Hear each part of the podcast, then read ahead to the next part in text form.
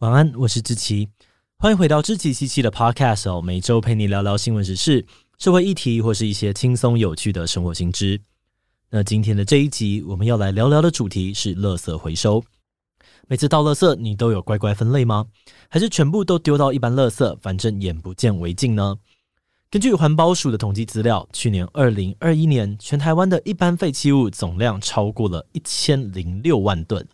平均每个人每天的生活可以制造出一点二公斤左右的垃圾，这光用听的就非常的惊人。以台湾来说，大部分的人应该从幼儿园的时期就开始学垃圾分类。你平常倒垃圾的时候，应该也都会有分类的习惯。有些地方的垃圾分类甚至还会分成七到八种不同的类别，做得非常的细致。但是不知道你有没有注意到哦，就算我们认真分了好几类。但是在倒垃圾的时候，却还是常常会看到清洁人员把我们分好类的垃圾全部倒在一起。呃，那所以分类真的有必要吗？被收走的那些垃圾后续是怎么处理的？台湾目前的做法真的有环保吗？这集就让我们一起来聊聊垃圾回收吧。不过在进入今天的节目之前，先让我们来一段工商服务时间。你想要开始培养家里小朋友的日常生活能力吗？那就赶快来考虑看看《盲狗狗》绘本吧。芒狗狗是我们团队推出的生活教育绘本，内容包含了教小朋友怎么过马路、怎么预防在卖场走失等等的安全行为。另外，还有建立身体界限、认识挫折的情绪、接纳高敏感朋友等等的生活观念。我们在推出之后就大受欢迎，很多家长都回报说，他们的小朋友每天都想要听。另外，也还有深受家长好评，让小朋友非常喜欢的寻宝游戏本。可以让孩子在台湾的场景当中观察细节，不止好玩，又能够让他们练习长时间的专注能力。目前十本全套组合有现省两千元的超划算优惠，那如果输入资讯栏中的专属折扣码 Podcast 七七，就还能够再打九折。现在就赶快点击资讯栏的链接到芒狗狗官网去看看吧。好的，那今天的工商服务时间就到这边，我们就开始进入节目的正题吧。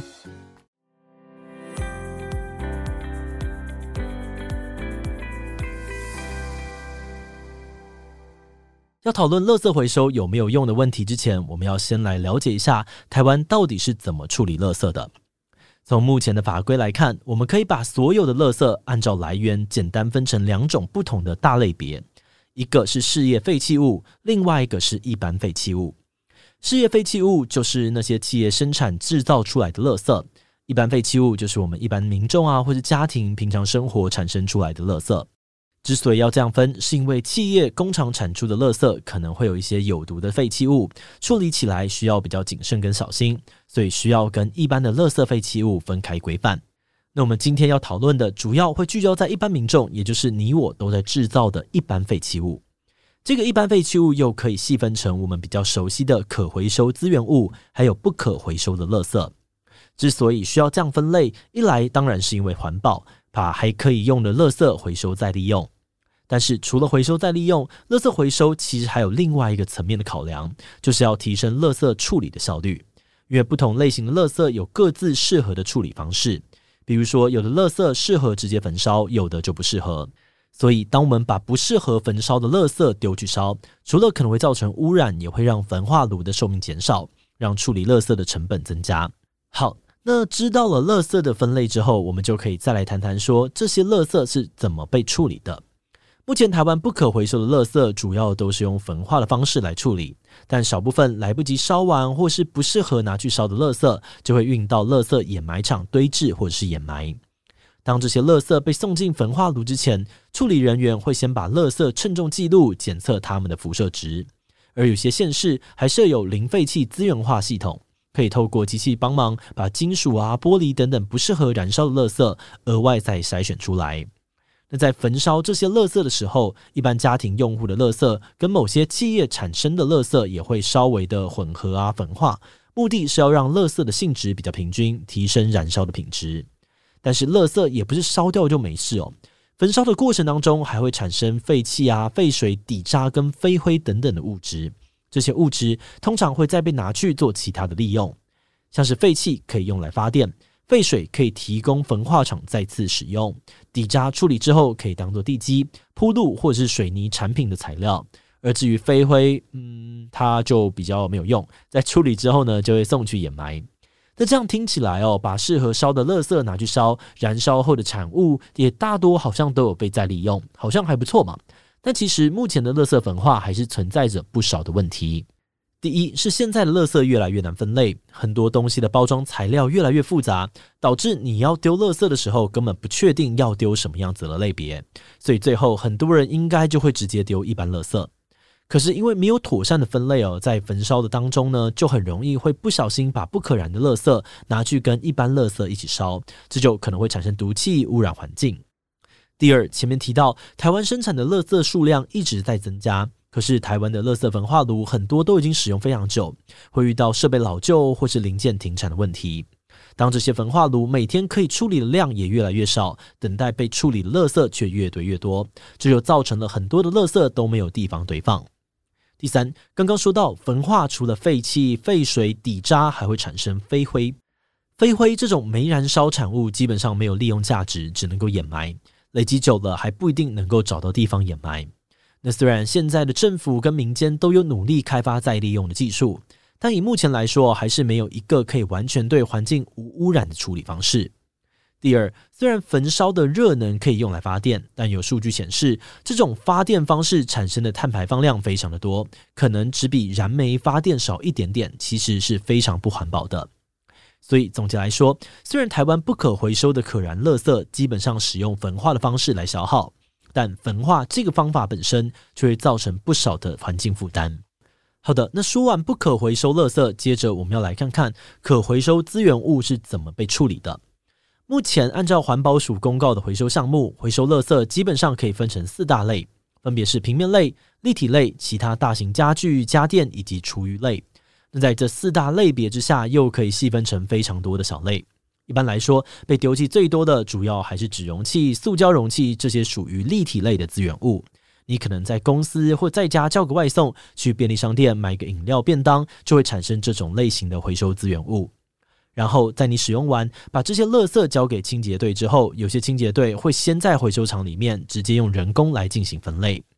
然后他们会在里面挑选出一些还算堪用的物品，自己去做维修保养，再转卖给回收业者或是拿出去卖。但也有的清洁队是干脆不分类，直接卖给外包的回收业者，让这些回收业者收到垃圾之后再分类，然后又转手卖给中盘商。中盘商收到的这些垃圾，又会再进一步的处理，最后再转卖给纸厂或钢铁厂这类的下游厂商。下游厂商们呢，就会把这些回收资源拿来做纸浆等等，可以用来生产新产品的原料。所以这样看起来哦，台湾处理回收垃圾的产业链其实算蛮完整的。不过，就跟前面提到的不可回收垃圾的问题一样，目前处理的方法背后还是有很多问题。首先，最常被提到的问题就是，这些回收物其实很难做到确实的分类。一来是因为现在的垃圾越来越复杂，民众常常不知道手上的垃圾到底要怎么丢，而且就算丢错了，其实也不会有什么后果，所以很多人呢就懒得分类，懒得回收，全部丢在一起。那就算民众依照自己的分类知识，尽量做到最好的分类，但难免还是会有丢错的漏网之鱼。照流程来说，这些被丢错的垃圾会被清洁队或是回收业者再挑出来，好好的分类。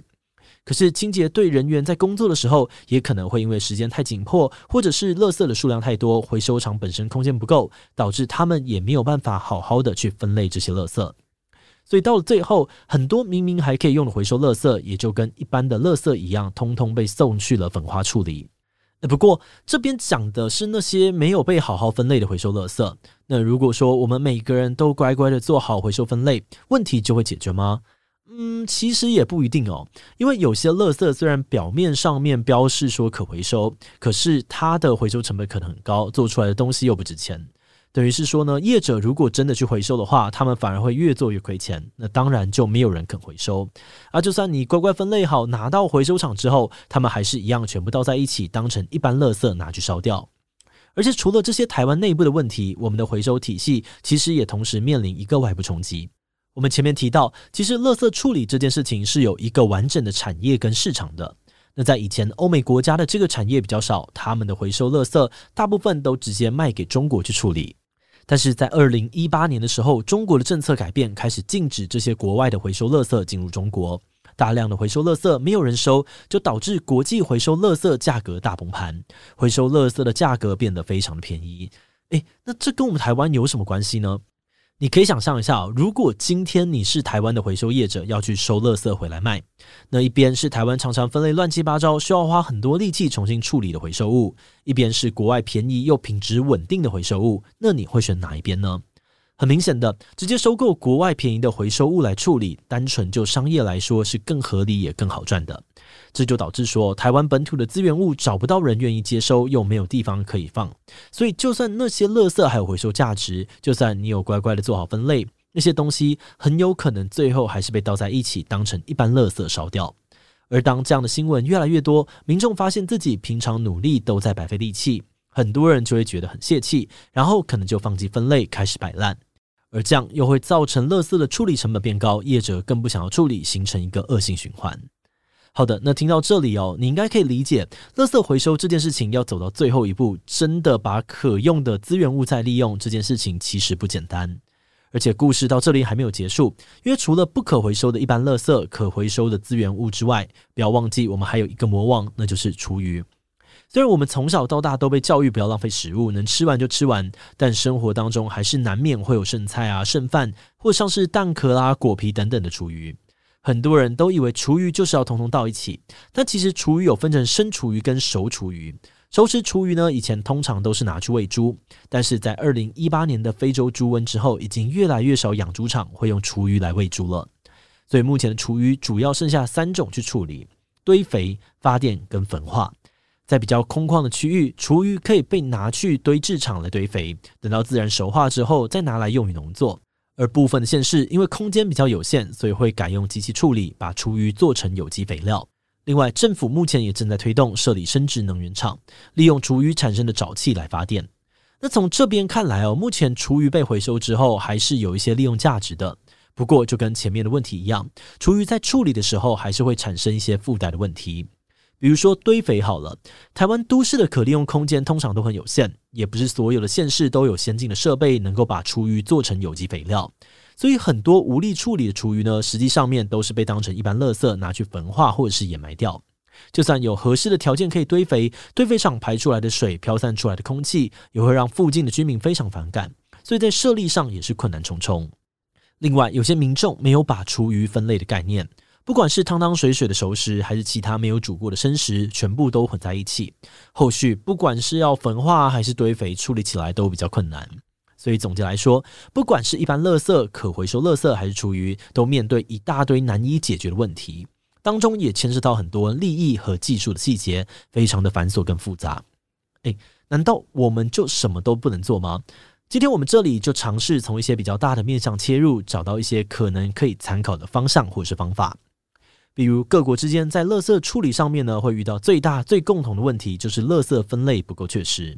德国有个做法是，他们会用机器来分类筛选，这样除了能够提升效率，避免各个环节有重工之外，也可以加强回收分类的纯度，让资源物更有价值，业者更愿意接收，做后续的处理。除此之外呢，关于焚烧污染的问题，台湾比较急迫的，应该就是要更新我们的焚化设备，发展飞灰的再利用技术。那以民众的角度来说，除了继续确实的做好垃圾分类，还有另外一点非常重要，就是大家可以有意识的尽量去减少自己产生的垃圾量，特别是那些无法回收的一次性垃圾，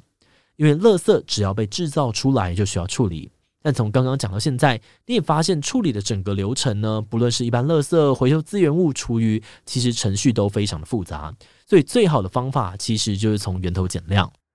那这个部分除了靠大家的良心来执行之外呢，其实业者也可以试着多用裸包装来贩售商品，政府也可以考虑规范业者用成分比较统一或是有回收价值的包装，让后续的处理稍微容易一些。